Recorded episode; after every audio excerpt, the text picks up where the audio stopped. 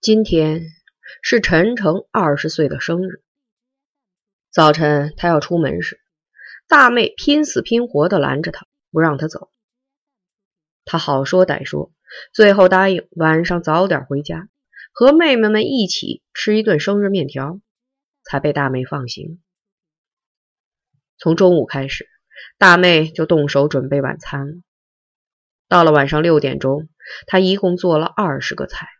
满满登登的，在八仙桌上摆了几层。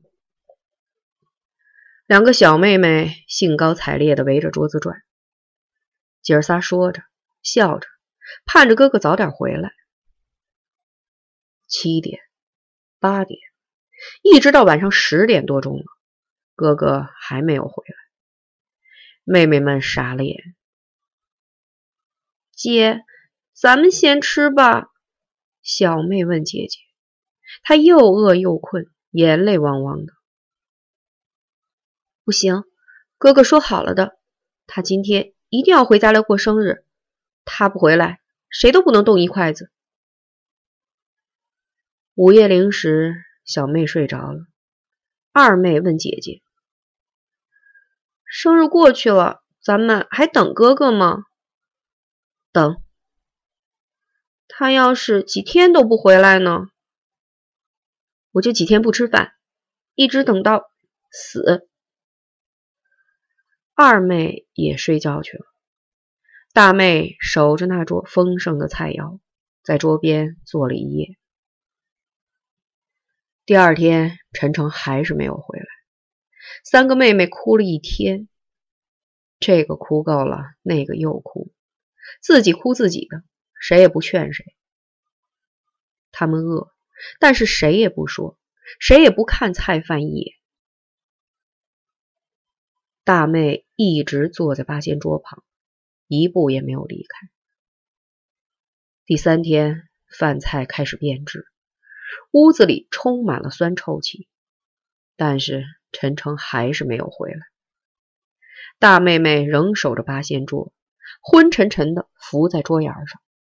散乱的头发浸在菜盘子里，两个小妹连哭的劲儿都没有，在床上躺了一天。第四天，饭菜上长满白毛和绿斑，发出恶臭。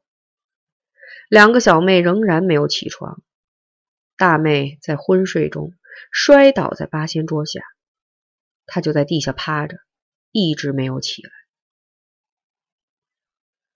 中午过后，陈诚回来了。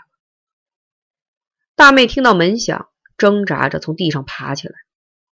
她怒视着陈诚，两眼仿佛喷出了火。叫叫嫂子！陈诚用手扯扯大妹的小辫儿，咧着大嘴傻笑：“你叫啊，叫嫂子！哥，你无耻！她不是嫂子，是婊子！”放肆！陈诚瞪起了眼珠子。你再敢胡说八道，我就揍你！婊子！大妹气得浑身颤抖，泪流满面，发疯似的使劲喊着：“你无耻！他是婊子！”啪的一声，陈诚的巴掌狠狠抽在大妹的脸上，她踉跄了一下，摔倒。但是他扶着八仙桌腿，又挣扎着站起来。是的，他是婊子，而你是流氓大坏蛋。他的嘴唇剧烈的抖动着，声音里充满蔑视和愤恨。又是一个耳光，大妹又一次摔倒了。这一次，她再也没有力气站起来。她用胳膊把身子支起来。一字一句的说：“你记住，陈诚，从今天开始，我不会再叫你哥哥。”陈诚的酒劲儿有点醒了，愕然的看着大妹。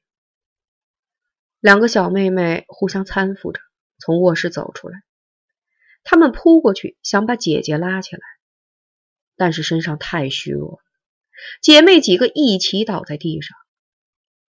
小妹流着眼泪，怯生生的对陈诚说：“哥，我饿。”为什么不做饭？为什么把菜放坏了？他又吼叫着冲大妹发火。这桌饭菜是给我哥哥过生日的，他一直没有回来，以后他也不会回来了。我们再也没有哥哥了。大妹冷冷的说着，终于又挣扎着从地上站起来。所以。我们也该做饭了。大妹开始动手收拾桌上的菜盘子，她的手突然被陈诚抓住了。“你滚开！”大妹用力挣脱着，一抬头看见陈诚已是满脸的泪水。“哥哥，对不起你们！”“你走开！我没有你这样的哥哥！”大妹嚎啕大哭起来。我做的不对，对不起你们，但是我还是你们的哥哥。这菜饭我吃，我都吃过。他端起一个盘子，用手抓起腐烂发臭的菜肴，大把大把的塞进自己的嘴里。哥，大妹用力打落了陈诚手中的盘子，哭着扑进陈诚的怀里。你对不起爸爸，对不起妈妈。也对不起你自己啊！我对不起，对不起，谁都对不起。陈诚喃喃的说着，木木的僵立在那里。大妹猛地又推开陈诚，指着那个傻站着的姑娘喊叫着：“你让这个婊子滚出去！”他不是，你快让他滚！门开了。进来两个人，边亚军，在他的身后是王兴敏。边亚军狠狠的打了那个圈子一个耳光，拉开屋门，一脚把他踹了出去。臭不要脸！陈诚不愿搭理你，你还纠缠个没完没了的。以后你要敢再缠着陈诚，我就破了你的相，毁了你的盘子。他追出屋门，恶声恶气的把圈子赶走。卞亚军走了以后，王兴敏帮着陈诚收拾了屋子，熬了一大锅米粥。五个人围着桌子开始吃饭。你从哪儿来，兴敏？陈诚问。山上，王兴敏说。学校放麦假，另外听说我们这届学生快开始分配了，我得问问。你准备去哪儿？山上。大妹看着王兴敏，问陈诚：“他是你的朋友吗？”“是。”“女朋友？”“是。”“我们的嫂子吗？”“希望以后能够是。”王兴敏搂住大妹，大笑起来：“我怎么能嫁给你哥哥呀？他游手好闲，胸无大志。”虽有匹夫之勇，但毫无正常的人情感和理智，嫁给他太冒险了。谁知道他这一生会怎么过去呢？陈诚也笑了，对妹妹们说：“兴民老师说的对，我根本就不是一个真正的男子汉。真正的男子汉是什么样的人？”大妹问。真正的男子汉。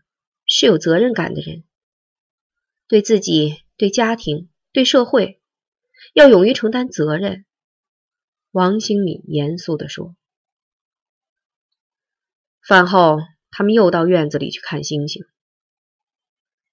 陈诚，哪颗星星是你的？王兴敏问。属于我的那颗星星陨落了。王兴敏笑了，说。哀莫大于心死，星星可以陨落，命运可以不幸，社会可以不公正，但是我们的心不能死。心？大妹问。是的，你们的父亲英雄一世，他后来的悲剧在于心死了。他用刀子刺中了自己的心。我们是后来者，应该比父辈更英雄。不管遇到什么逆境和挫折，栽了多大的跟头，心绝不能死。什么心？有价值的生活。